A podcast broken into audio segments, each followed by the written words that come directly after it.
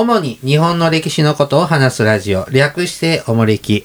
パーソナリティのケリーです。みなずきです。この番組は、ただの歴史好きの僕たちが、毎回一つの歴史のテーマをもとに雑談する番組です。はい。なお、僕たちは専門家ではありませんので、内容に関してはご容赦ください。はい。おもれき第516回。516。はい。はい。ケリーさんね、あの、久々に小説を読んでおりまして、はい。あの、現代。現代では、現代の小説になるのかしら？うん。あら、どっか行っちゃった。あったあったあった。えー、っとね、う、上野亮さ。んの、ひげよさらば、ひげをさらばって、はいあの、人形劇？人形劇の原作。ああ。これ、最近ですね。復刻というか再販されまして、ええあのー昔、その人、昭和時代、うん。人形劇やってた頃は、売ってた、小説売ってたんだけど。まあ私たちが大人になる頃にはもう消え去ってて、ほで、読んでみたいなって思ってても、手に入らなかったり、中古屋もなかなかプレミアがついてたりしてそこまでして買いたくないなって思ってたのが。最近ですね、えっ、と、上中下巻でええ復刻しましてですね、今読んでるんですよ。これあの、、猫と犬の上中下下。話ですね。ううん。で、見てました？ヒゲおさらば。うーん郁恵ちゃんだよなんとなく。ヨゴローザは。ヨゴローザや。せやせやせや。ヨゴローザは郁恵ちゃんがやってて。渋垣隊が歌を歌ってたよな。うん。なんか地球最初の嵐のようにとかってなんかエンディングで歌ってましたけどね。なんとかキャッツアイとかいう歌でしたね。キャッツドッグだったかな。ドッグキャッツだったかな。あーうんあったあったあった。で、初めて小説読んだら、まあ僕は人形劇はなんか大好きだったんですけど、物語は結構断片的にしか。覚えてなくって、うんプリンプリンの方がまだ覚えてる。プリンセスプリンプリンの方がまあ見てたかな、うん確かに。うんで、ヨゴローザも、ヒゲオサラも好きだったのあなんかあんまり明るい話じゃなかったでしょ？ヒゲオサラが。うんうんなんか殺されたりさ、そうそうそう。だあんまり好きじゃなかったよね。うんで、小説も結構ね、えぐい。ああでしょうな。戦う話多いん臭いで。話だったなっていう印象が。うんだからなんか、で、ヨゴローザ、ヨゴ僕、ローザって言葉を何年ぶりに聞いたんやろ。ヨゴローザ、なんかその人形劇でまたたび中毒みたいになったのを覚えてたんだけど、あの、小説でももちろん、またたび中毒で、ね、パクパクパクっていうお人形でやってそうましたそうそう、なんか薬中みたいにな依存症みたいになっちゃってて、ちょっととそれだけで、なんか、4章ぐらいそれで続くのよ。そのちょっと薬に依存していくみたいなしんどくってってちょっとちょっとちょっとって思いながらですね。うん。あの見てます。面白いですね。あそう。ううん。へなんかちょっとやっぱ猫って可愛いなーってこう思いながらですね。見ておりこの前読んでおりましたもそんなこと言ってたじゃないですか、はい。キャッツだとか、ヨゴローザだとか。ね。何なの猫ばっかり。ね。やっぱちょっと今年は猫かなと思って。はい。うん。ね、ぜひよかったら皆さんも読んでみてください。おもれき公認の思い出の小説ですね。はい。ねえやっぱり一定の年齢の人しか知らないわなひげをさらばと、うん。そうそうそう。うん。でねなんかちょっとあれね DVD とか出てないんだよひげをさらばは。あそうなんだ、うん。うん。他にほらなんかプリンプリンとかは DVD になってたりとはいはいはいはかしてた。あのそれより前の里見八犬伝とかもないんだってね。はもう残してない時代だかいら、はいはい。もうだその保存記録用のしかなくって。三国志とかもやってたよな。でプリンプリンは途中から残ってるの。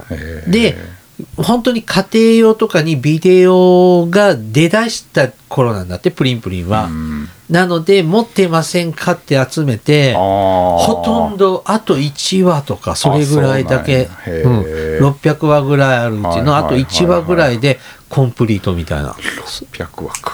そそんな感じ。なんかやっぱそのスタッフさんとかにはあ。関わっている人たちが家庭用のビデオでっていうのはいで大量に出てきたとかっていうのが出てきたっていうふうにねなってますが「ヒゲをさらば」は全話残ってるらしいんですけうんどその DVD 化とかー。ネット配信とかもないんですよ。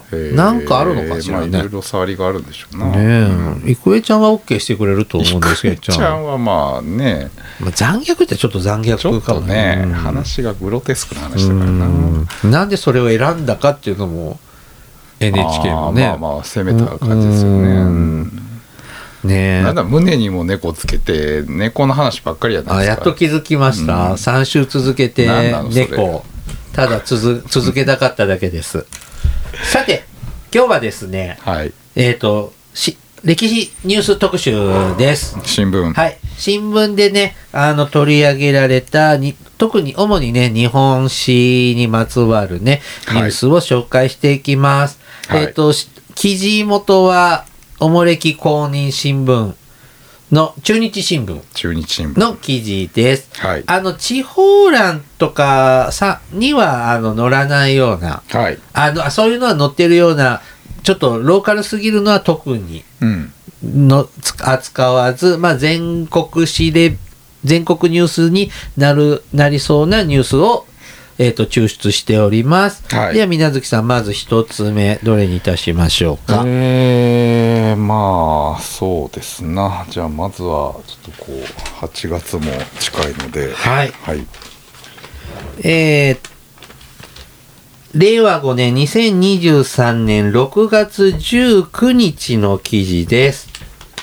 えー宮古島での体験従軍機に、えー沖縄戦で旧日本軍の組織的戦略が終結したとされる1945年6月23日以降も沖縄本島から南西約300キロの宮古島では兵士兵士らが空襲や飢饉に苦しみ続けた。群馬県中之条町に生まれ、2006年に89歳で亡くなった山口武雄さんは、這いつくばって攻撃を耐え、野草をむしって空腹をしのいしのいだ体験を従軍記として詳細に書き残していた。従軍記には出征した1938年から45年までの手書き原稿用紙で約550枚に記し4冊にまとめてある。戦地で携帯した軍隊手帳へのメモや記憶をもとに執筆したという。記述によれば、山口さんは44年11月に宮古島北西に隣接する伊良部島に、えー入った。45年5月8日、英国イギリス艦隊からの大規模な艦砲射撃を受けた。45年6月に宮古島へ移り、激化する空襲を生き延びて10 8月15日に、8月15日を迎えた。うん昭和天皇が玉音放送で終戦を告げたこの日は、所属部隊の創立記念日。大切に保管していた白米を分け与えられたという、というようなね、記事です。うん。宮古島って、はい。空襲とかそんな戦地になってたんですか？まあね先に沖縄が来ちゃったけど、うんうん。まあ沖縄の方が、台湾と沖縄の間ですよね、はい宮古島って、はいはいうん。うん。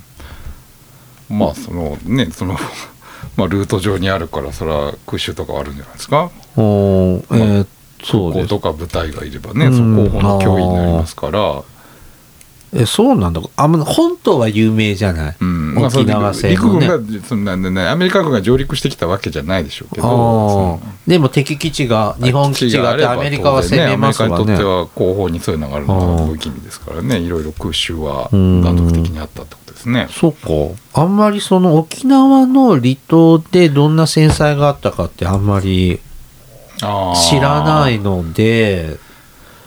まあ、しかもそうね周りの海はもうアメリカ軍のあそうだよものねですからまあ多分物資とかも届かない中でその上と空襲があったということですよね。なるほどね。えっ、と、沖縄戦と宮古島っていう解説がありまして、うん日本軍は宮古島と伊良部、下地の各島に飛行場や砲台などを建設し、1944年5月から将兵約3万人が進駐した。うんアメリカ軍の上陸はなかったが、10月以降に空襲と艦砲射撃を繰り返し受け、日本軍による土地接収や、えー疎開で移住した住民のマラリア感染も相次ぎ人的犠牲が拡大した。えー75年発行の先島軍闘作戦、うん宮古編っていう本があるんですが、これによると、えっ、と、戦没軍人は2569人で、9割以上は栄養失調かマラリアなど風土病が原因とした。民間人犠牲の実態は不明な部分が多いが、直接関節の、えー被害者は相当数にあ上がると見られるということで。うんく飛行場とかあったらそれはやられますね。そうですね。なるほどね。はーい。もうね、やっぱ8月といえば戦争の記事ですね。うんまあそういうね、毎年ね巡ってきた8月ですね。まああの、こうずっと新聞読んでると、この時期っていうのはこの戦争まあそういうね記事が必然的に多くなってというかまあ毎年次から次にこうね、引っ張り出してきますね。うん。うん。ねえでもなんかだんだんやっぱり薄れていくというかまあね現にやっぱり人もどんどんなくなっていくし。そうですよね。これももう20年近く前に亡くなった人の本だよって話ですからね。うんどんどんどんそりゃそうだよね。もうすぐ昭和100年になるような、あそんなじ、そんな状態ですからね。そうですなこの時期ぐらいはちょっと思い出したわけですね、うんはい。では続いて、じゃあもうちょっと戦争ものもう一個はい。えっ、と、令和5年、2023年の3月8日の記事です。はいロシア軍、ロシア軍事公文書館は、第二次世界大戦直後にシベリアに抑留された日本人がソ連の独裁者スターリンに宛てた感謝幕を本誌の請求を受けて開示したということです。えー、人類の最大の天才、全世界勤労者の導きの星、日本人民の最良の友、感謝幕は長さ数十メートルにも及ぶ布製でスターリン絶賛で始まる。うん一文字ずつし、えーと刺繍で縫い込まれた社会主義のし理想像が絵で表現されている。1949年5月から9月まで極東ハバロフスク沿岸、沿岸のえっ、と、両地方で、えー抑留、シベリアとハバロフスクの、えー両地方で抑留されていた旧日本軍将兵ら6万6千人余りが感謝文、感謝文署名運動委員会を組織して制作した。うん抑留者が強制収容所で生き延び日本に帰国するためにはソ連当局の関心を買う必要があった。抑留を決めたススターリンを称え、標準の姿勢を示す感謝幕作りもその一環でソ連指導部のプロパガンダを忠実になぞった。うん軍事公文書館はスターリンへの感謝幕のほか、えー日本人が作った類似の感謝状も多数所蔵しているということですね。はいまあ、日本語で、スターリンありがとうみたいなのがうん書いてる。もういかにもその、あの当時のなんか、社会主義のお国っぽいうん幕えですね、これね。そうですねザ・社会主義みたいな、うん あの感じで、これこんなの本心だろうが、本当に思ってようが、そう思ってなかろうが、生き延びるためには、ああ作った方がいいんじゃないって言われたら。そういう読みもあったでしょうしね。ねえ参まあ、加したもちろんいろんな考えの人はいたでしょうけど。うんまあ参加したらご飯もらえるからとか、うん。そんなんもあったかもしれませんがちゃんとロシアには残ってんですねこういうもまあのね。まあ一応ちゃんと保存してあるんですね、こういうのが公文書としてね。まあだねシベリア抑留はかなり過酷なうんね生活だったって聞いてますからね、うん。はい。まあ日本に来ることはないですねこういうのはね。ああどうでしょうね。て舞鶴の引き上げ記念館とかなんかは展示してもいいんじゃないですかね。いろんな切り口はいろいろあると思うけど。まあちょっと今あまりロシアと日本仲良くないから。まあまあ仲良くない まいちいまいちですからね。そうかもしれないですけど、はいじゃあ次のニュース参りましょはい。じゃあちょっとこれいってみようかな。はい。はい、う、えー令和5年2023年5月24日の記事です。うん。えー秀吉黄金の茶道具競売に豊臣秀吉からの褒美との伝承が残る黄金の茶ご茶道具一式が競売会に出品されることが分かった。うん江戸時代に津藩主だった東道家に伝来した品で、主催者は評価額を1億5千万から3億円と見積もっている。築城の名手として知られ、後に初代津藩主となっている東堂高虎に秀吉が黄金の茶室で愛用していた茶道具を褒美として与えたとする言い伝えが残っている。うん茶碗や湯を沸かす釜、火を入れるふ風呂っていうんだね。この風呂って、うんうん、炉ですね、うん風の炉、暖炉の炉ですね。風呂など10点からなり、金と銀の合金製。うん金の含有率は80から88%で、金だけで約9000万円相当の価値がある。うんこの茶道具は1929年の日本名宝展、は名宝展覧会にも出展。太平洋戦争下の金属類回収で供出されるが、武器製造などに用いられることなく、戦後、東道家に返されたものだそうです。はいはい。で、えっと、続いて、5, 5月28日の記事です。うんえー黄金の茶道具一式が、えー東京都内で開かれた競売会に出品され、3億円で落札されました。お落札したのは、茨城県筑西市筑西市の広沢美術館。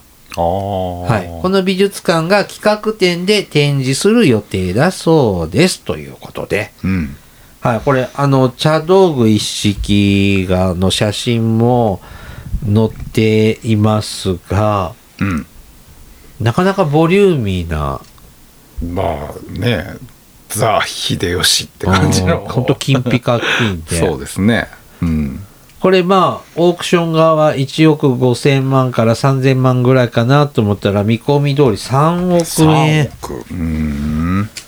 なんで茨城のこう広沢美術館ってどんなとこなんかはちょっと知りませんけれど。これね畜生にね広沢ってななんだっけな。ガソリンスタンドとか不動産屋とかやってるすごい。財閥ですか？財閥っていうのがあってね、はい。広沢シティっていうこう都市開発みたいなのもやってて、うん。そこになんか鉄道の博物館があるんですよ。あそうなんですあのか古いあの国鉄の車両の現物が何両か展示してあったりしてて、へえ、まあそれでなんかちょっと一回行ったことあるんですけど。あ行ったことある。あるんですよ。あら、うん。はい。そうそう。でそこにその同じグループがやってる多分あの博物館だと思います、はい、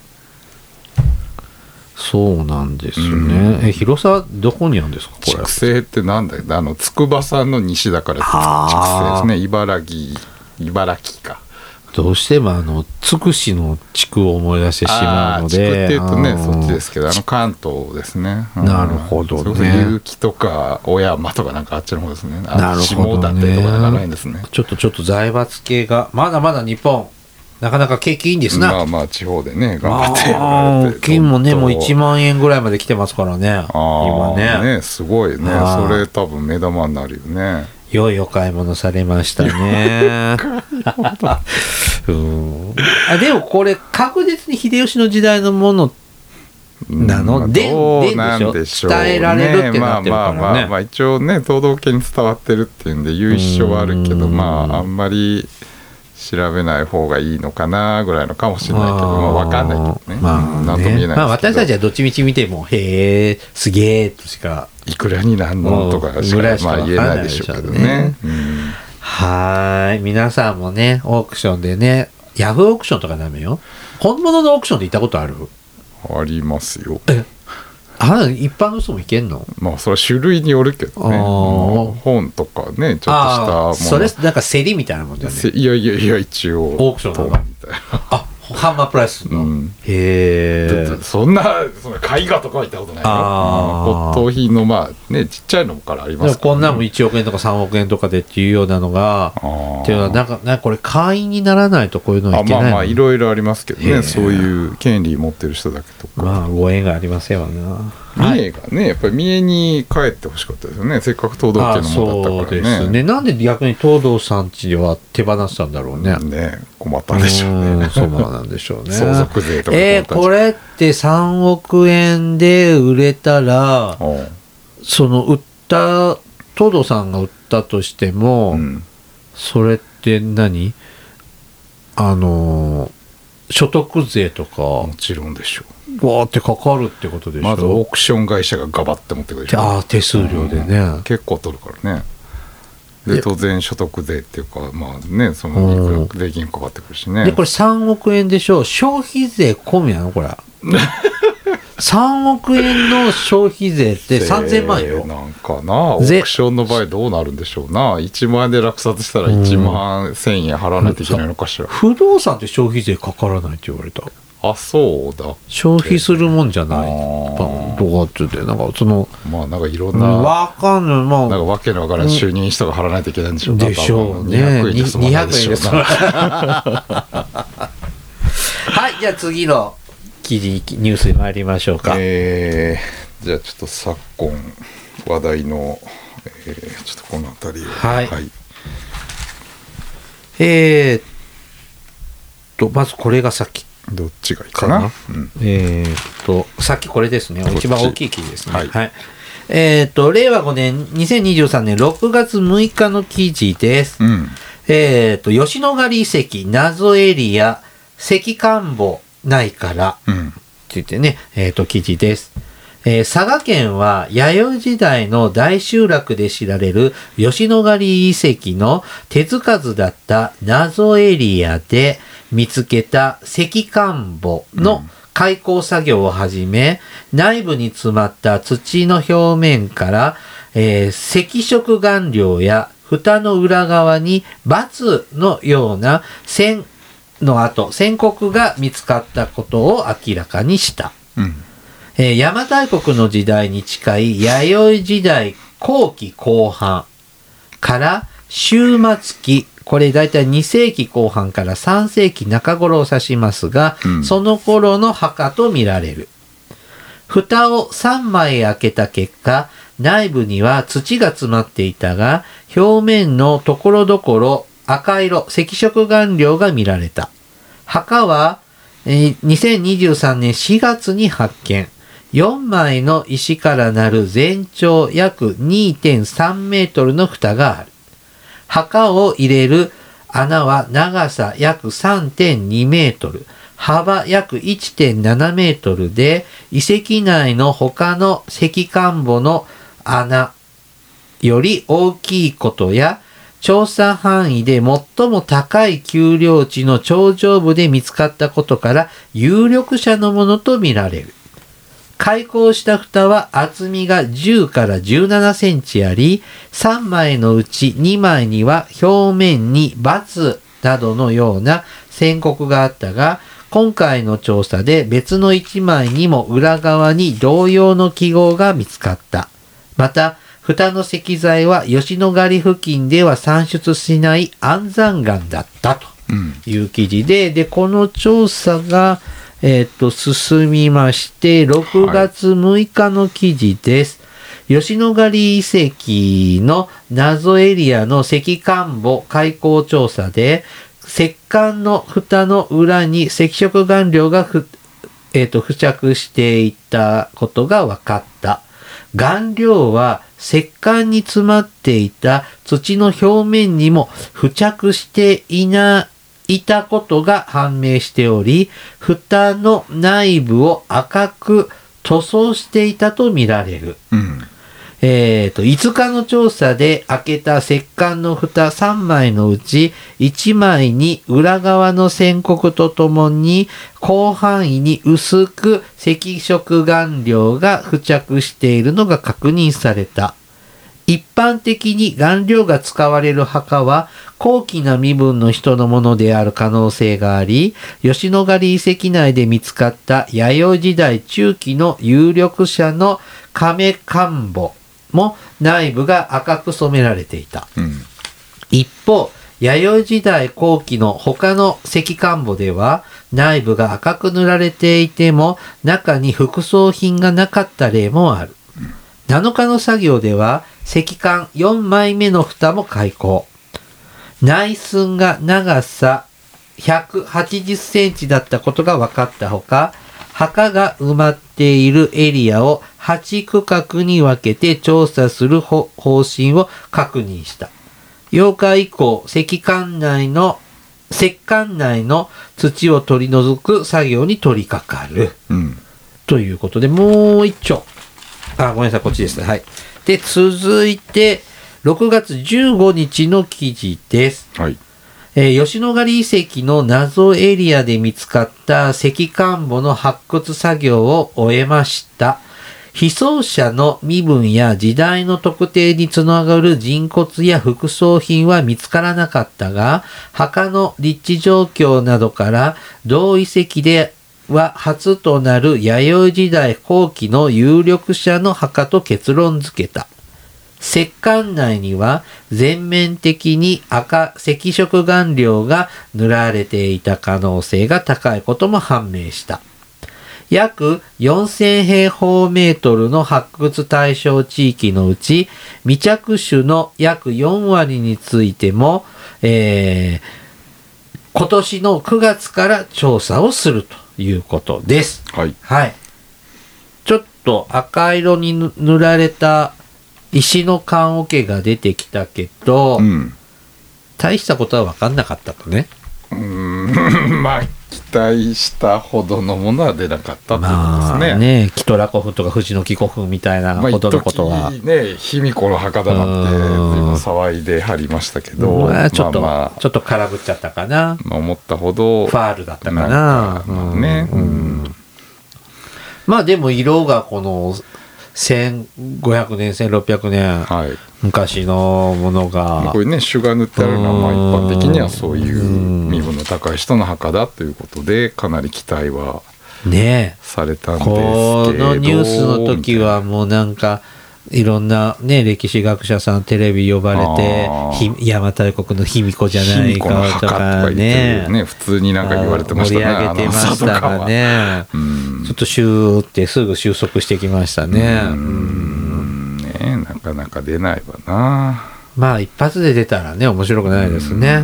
うん「ひみこ」って書いてあったらな。うん。でも卑弥呼って言ってたかどうかわかんないんですよ。ね。うん。まあそれが出りゃそらもうね。だってあれ中国名だもんね 卑弥呼って。大発見なんでしょうけどね、邪馬台国って書いてあったらねねえ。大発見なんでしょうけど、漢字一文字でも出てきたらね。まあまあまあまあまあね。で、うん、邪馬台国って書いてたらね。うん。はい。で、今後のもね、あ発掘調査続くそうなんでもねう。ちょっとねエリアがあるらしいんで、はい。まあまあまあ今後の発見ね。に期待、期待いたしましょう。うんはい。じゃあ続いてのニュースです。えー、どうしようかなあと2つぐらいかな。あと2つ、はい。あと2つかじゃあこれいこうかなはい。えっ、と、令和5年2023年5月18日の記事です。うん。潜伏キリシタンの壺、儀式用ということで、江戸幕府が発布した17世紀の禁教令以降、潜伏キリシタンの信仰対象として、長崎の個人宅に保管されていた壺の底面、そこですね、に、あの、こう、香油、香る油香りの油。うんを表すアルファベットが記されていたことが長崎県の調査で分かった。カトリック司教がミサなどの儀式で使う聖香油、聖なる香る油うん。に関連するものとして、禁教期以前にも使用されていた可能性がある。壺は中国南部で作られ、16世紀後半から17世紀前半に日本に渡った河南三歳壺。河南は中国の河南省とか河南ね、うん中国の南ですね。えっ、と、3つの彩りの壺。はい。河南三歳壺と見られ、底面には E, S, C, E, N, C, I, A と記載されていた。うん。スペイン語とポルトガル語で香油を意味する言葉だそうです。うん。エッスセンシア、エッセンシアうんですかね。こういう壺が長崎のお家から出てきたと。うん。だから、その江戸時代の人がこうやって書いたものなのか、まだキリスト教信仰できた時に書かれた古い壺が、だったのか、ずっと残っていたのかはちょっとわからないけど、まあまあでもその近況以前から残ってた可能性がでかいってことですよね。でもここんなん持っててもダメなの？こんなアルファベット書かれたもアル。ファベットはまずいかもしれないね。ああ、でもいじめられそうですよねい。じめられるって踏み絵ねとかさせられそうですよね。壺、うん、まあだからそこにあったからまあ残ったんでしょうね。うん。なるほどね。出てくるもんなんですね、こんなのうんね。すごいね。でもずっと今まで気づいてなかったのかね。そこにあったから、そういう信仰の対象になってたけど、うんちゃんとした調査ができてなかったんでね。ねえ、なんか海底とかにあってもね、うんなんか不思議はないけど、民家からっていうと、ねまあ、だからずっとここのお宅が潜伏キリシタンで信仰してたお家だったってこと？まあそうなんでしょうね、多分。へえ、ね出てきますね。面白いですね。うんまたね、あの、長崎の情報ね、ちょっと、リスナーさん、情報お願いいたします。はい。はい、じゃあ次のニュースいきましょラストぐらい。う。ラストぐらい。はい。じゃあまあ、はい。はい。えーっと、令和5年の2月16日の記事です。うん。恐竜鳴き声で会話？ということで、恐竜ニュースですね。はい。はい。みんなお待たせしました。えー福井県立博物館は、北海道大などの研究チームと、えーと、世界で初めて恐竜の喉の化石を発見した、うんと発表した。化石はモンゴルのゴビ砂漠の約8000万年前白亜紀の地層から2005年に発掘された草食恐竜のピナコサウルスのもの。ピナコサウルス。はい、ピナコサウルス。えー気管の入り口付近に正体不明の骨があったことから、研究チームが2018年から詳しく調査。現存する爬虫類や鳥類の喉の標本100点以上と比較して、えっ、と、これ、後頭骨、喉の頭の骨と結論付けた。うん。この後頭骨が大きいことなどの特徴が鳥と類似しているというってことで、ほえー恐竜さんも泣いていたんじゃないかと。う。泣いて会話してたってこと、えー恐竜ってガオーじゃないんですか？うわーっていうのが、ね、ガオーガオーガオー。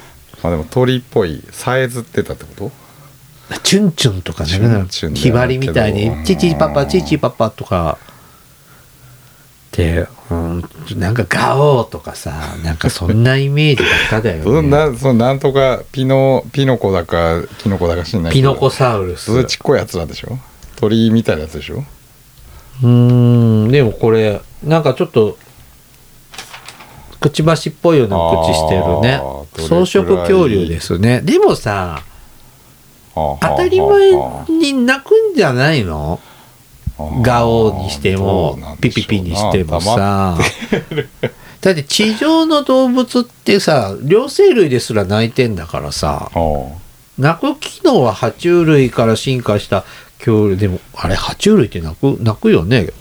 ヤモリとかキュッキュ言うもんね。って。言ったりすんな、うん。だからそれ発達させたりしたら、まあ会話っていうのはまあちょっとねその見出しで、こう鳴き声で会話って書いてあるけどまあどうどうなんでしょうか、まあまあでも鳥さんとかでもよぐらいは言ってたのかね、うんそういうよとかね愛してるぐらいは言ってたのかしらかもしれないですよね。まあこんな、うんこんな会話はやっぱまだ無理だよね。うん人間ぐらいしかできないけど。でも鳥さんもチュンチュン喋ってんだからね。あるじゃないですか喋ってる。というか、うんはい。じゃあね、今日はね、今回ニュースここまでにします。新聞は以上はいはい、まだいっぱい残ってます？これですねああ、ねあの、追いつかなくなってきましたね。うんまあね あある程度ストーリーがな何でもランダムにいいんですか？何でもランダムにあのしております。はい。でもまあなんとなくこうなねえ古代やって中世やってなのかみたいなそれは水月さんのセレクトのそうでしょ？センスです、ね、だからなかなかちょっと消化は難しいんですよああ はい。あのこれ今回世界史ニュースも混じってたでしょ？世界史ピラミッドねミイラの話とかでも、ねもう一個ぐらいやるんならミイラかなと思ってたんですけど。なんか世界史2つぐらいなかった？ああバーミヤンとうん。あれかな、うん。うん。うんあったのに。はい。あ韓国のニュースもあったのにね。あそうそうそう。ままたあの平和だと歴史ニュース多いんです。ああ、うん。いわゆるベタ記事ってやつね。うん平和だと多いんですに何もよないと歴史記事が多い。もうね、マイナカードのニュースなんかだけでは、あの、歴史ニュース出ちゃうんですよ。うんもっと大きなトラブルとか、すことがないと、難しいですね。まあ卑弥呼の墓とかやったらよかったんやけどな、まあ、でもトップ記事になるほどの歴史ニュースはまだないですね卑弥。呼の墓ならトップ記事でしょうねうん、そうだね。そんなとか、あと何首里城燃えちゃったのかでもトップ記事だったと思うけど、ああ。いう残念なニュースか。歴史大発見ちょっと卑弥呼の墓？それに卑弥呼って書いてなくてもまあちょっと年老いた女性のとかでこうまあなんか豪華な副葬品ってなればおおってなったんでしょうけど何もなかったっていうのがね。そうだよね。これ以上だよね。あと、あーほら未盗掘の、朽ちてたのか盗掘されたのか分かんないけど。盗掘されてない新しいキトラ古墳みたいなのが見つかったねとか。まあでも弥生時代なんでね。いわゆるああいううん。こうトンネルみたいな石室っていうのはあんまりないでしょうから土の中に埋まってるとなかなかね綺麗には出ないでしょうけそうだよね。明治天皇の新資料発見って言ってもそんなトップにはならないのかな。まあ一面歴史がひっくり返りはしないもんねまあ卑弥呼の墓やったら一面に載るかもしれなあ。そうだね。刀になんかこう卑弥呼とか書いてあったらまあ終わってなんでしょうねやっぱ箸墓古墳が卑弥呼だったとかってなったまあら、まあまあまあねなんかが出れば、うん難しいね。新聞になるともね。煽るからね、あうんそうですね卑弥呼の墓、卑弥呼の墓ってことからね。まあね、まあ、まあ、それ商売ですからね。まあね、マスコミですからね。はい。じゃあね、ちょっとお便りも紹介させていただきます。手紙、はい。陳伝さんからいただきました。神殿、は。はいい。初めてお手お便りします。神殿ね、はい。陳伝陳殿。陳伝。神殿、はい。はい。えー初めてお便りします。いつもお二方のやりとりを楽しく聞かせていただいています。うんおもれき499回歴史ニュースの回で取り上げた最古の国宝石器についてですが、あ、ついてです。お二方がなんで石器に国宝？石器が国宝にというような雰囲気でお話しされていましたが、いえいえとても素敵なものですので、ぜひ一度ご覧になってください。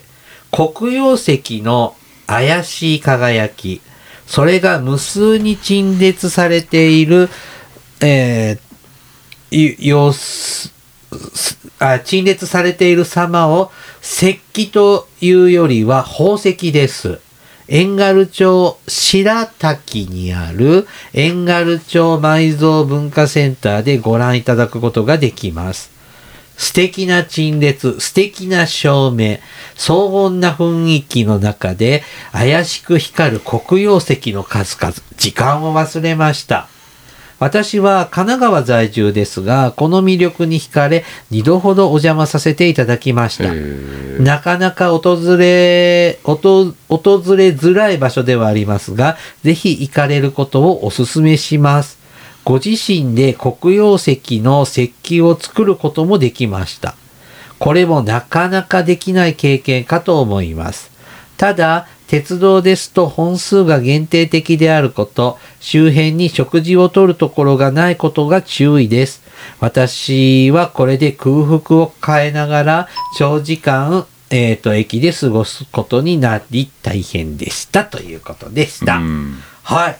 あの、陳年さんは、石、遠軽まで行って、こえー。石器ご覧に来二て。神奈川からわざわざ、うん。ねえ、やっぱそれぐらいえ綺麗なんでね、こうち黒曜石持ってますけど、ーああ、うん。ガラスのねああいう。うん、まあ、僕はペンダントにしてるだけなんで、あれですけど、ああ、なるほどそうなんだね。こんだけ、こんだけ、語り別にあってことのバカにしたわけじゃないですからね。まあ、バカにするのはケリーさんが、ね、こんなのってこういうのも言っちゃいますけど。なかなかなんかこう、暗い照明でなんかこう荘厳な雰囲気で展示されてるみたいですな、へーうん。そう言われたらなんか行ってみたいこれは演出がいいよね。照明がねうんうんかなり気合がちゃんと考えてるんだね。ただほら、公民館とかさ、そうそうそう。遠軽の白滝なんていうのはどうせるとガラスケースにピピピと そうそうそう。明るい部屋にさそうそうそう。あの、ケースの中にお水入ってるよ、置いてあるようなそうですね。感じかと思いましたが。した。はね、あーちゃんとよ、いろんな話題振って、するもんですね。いねえ。不用意なこと言えませんな、ねえ。また北海道ね、行きたいな。でも、遠軽遠いよね。遠軽はめんどくせえな、ねちょっと本州に出張で特別展とか来てくれないかしらあね。ーここ指定であるかもしれないですね。ねえ。東京ぐらいは来るかもしれないですね、はい。いかにこうそれでもやっぱり全部がこうドンってくるわまあけじゃないからそれはそうですよね。多分一番こうでかいやつとかドンってくるから、うんまあやっぱりそのね遠軽でこういろんなやつの中でっていうのと違うんでしょうね。いろんな博物館のこういろいろ借りてなんとか展とかやりますもんね。ねやっぱりそれはちょっと違うんでしょうね。ね、あのじゃあ石器展っていうのをね。こう特別展うん。で。現場でそう一連のものうん。のこの数とか雰囲気っていうのがまあ大事なんでしょうね。ちょっと博物館とか科学館とかのこうちょっとネタを提供してしまいましたね。うんはい。じゃあね、今日はね、ここまでにしましょうね。以上はいえーおもれきではですね、リスナーの皆様からのお便りを募集しております。はいえーあの時代に行ってみたい、あの人に会いたい、おすすめの歴史漫画や歴史小説、大河ドラマなど、えー歴史ドラマや映画の思い出や感想、戦争の体験談など、他にもいろいろとお便りテーマがあります。詳細は、えー各エピソードの説明をご覧ください。うん番組へのお便りは、E メールまたは Twitter のダイレクトメールでお送りください。はいメールアドレスは、えーおもれき2013、アットマーク Gmail.com。Twitter はひらがなでおもれきと検索してください。うんでは、また、ポッドキャストでお会いいたしましょう。さようなら。さよなら。